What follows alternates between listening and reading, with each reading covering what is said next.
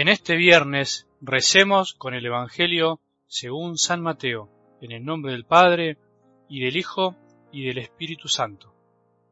Cuando los fariseos se enteraron de que Jesús había hecho callar a los saduceos, se reunieron en ese lugar, y uno de ellos, que era doctor de la ley, le preguntó para ponerlo a prueba, Maestro, ¿cuál es el mandamiento más grande de la ley? Jesús le respondió, Amarás al Señor tu Dios con todo tu corazón, con toda tu alma y con todo tu espíritu. Este es el más grande y el primer mandamiento. El segundo es semejante al primero. Amarás a tu prójimo como a ti mismo. De estos dos mandamientos dependen toda la ley y los profetas. Palabra del Señor.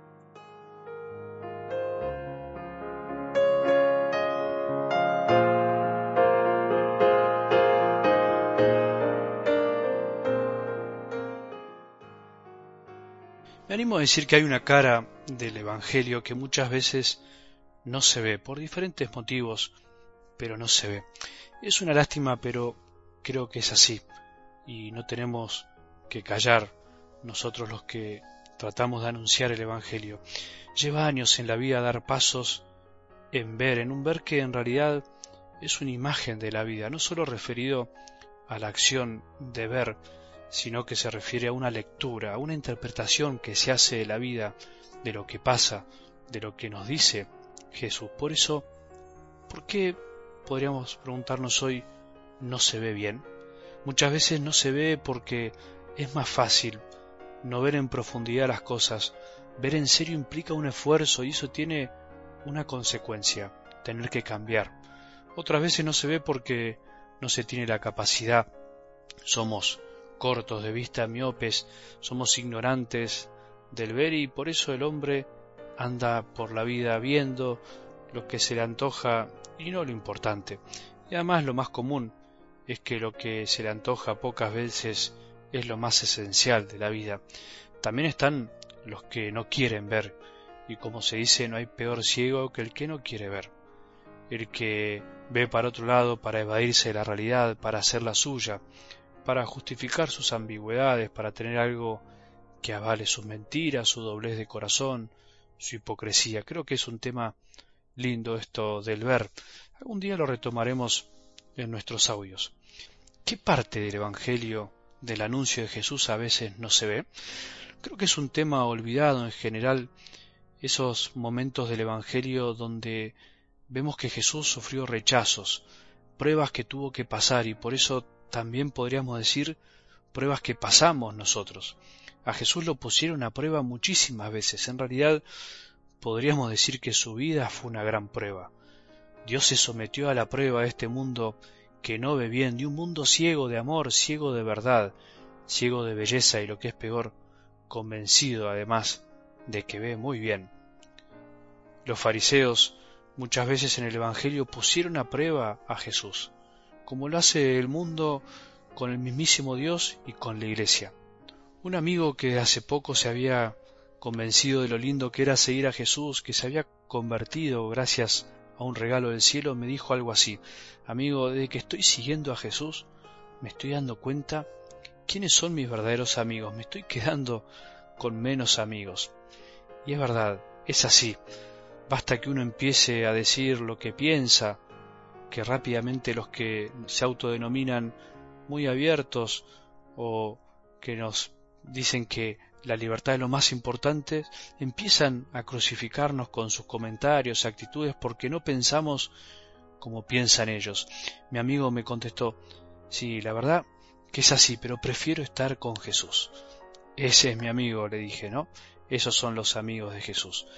Qué alegría encontrar conversos que viven la fe a veces más convencidos de los que estamos desde hace tiempo en el camino. Debemos saber que depende en el ambiente que nos movamos, si realmente nos jugamos por Jesús y la Iglesia, su esposa, vamos a vivir el rechazo, la burla y la indiferencia de los que se jactan de no creer o de creer a su manera o incluso muchas veces de los miembros de la misma Iglesia, como le pasó a muchos santos que no fueron comprendidos por sus superiores, por sacerdotes, por obispos o incluso por papas. No podemos dejar de ver estos momentos de la vida de Jesús. Si los ocultamos o no los queremos ver o preferimos ponerles edulcorante a estas escenas del Evangelio, vamos a la larga a sufrir más, porque nos armaremos un Evangelio a nuestro modo, y cuando llegue la cruz, que siempre llegará, saldremos corriendo, pensando en que nos engañaron, que nos mintieron. Sin embargo, vemos que Jesús no engañó a nadie, ni a sus discípulos, ni a nosotros. Los evangelistas no engañaron a nadie, dejaron por escrito todo lo necesario para que conozcamos al verdadero Jesús. Ahora depende de nosotros ver toda la realidad y poder ver más allá en realidad, mirar después que vemos. Porque en definitiva Jesús en fondo ganó siempre. Ayer, hoy y siempre triunfará. Él siempre triunfó en las discusiones a todos los que le quisieron discutir, no por la fuerza o por la lógica de sus argumentos, sino por la fuerza de su amor que terminó siempre triunfando y finalmente triunfó en la cruz, en la prueba, cuando lo pusieron a prueba hasta el final.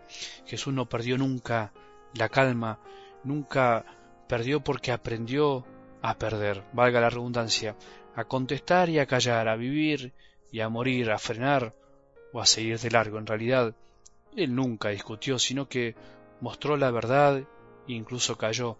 Quien quiere entender, que entienda, dice algo del Evangelio. No discutamos con un mundo o una persona que no quiere dialogar. Solo mostremos la verdad que reluce por sí misma cuando la vivimos, pero que necesita tiempo, mucho tiempo. Tengamos paciencia. No nos enojemos, no nos enojemos con los que nos ponen a prueba. Es parte de la vida, es parte de vivir en la verdad. Cuanto más cerca de la verdad estemos, más nos confrontarán y nos buscarán para hacernos caer y pisar la trampa. Acordémonos que el único evangelio que leerán algunos puede ser nuestra propia vida, que debe ser coherente, sencilla y verdadera. No nos olvidemos que muchos no desean creer en Dios, pero sí pueden creer en el amor, y en definitiva, como Dios es amor, conocerán a Dios a través de nuestras obras. Por eso amar al hombre también es de algún modo amar a Dios, y amando a Dios, amaremos más a los hombres.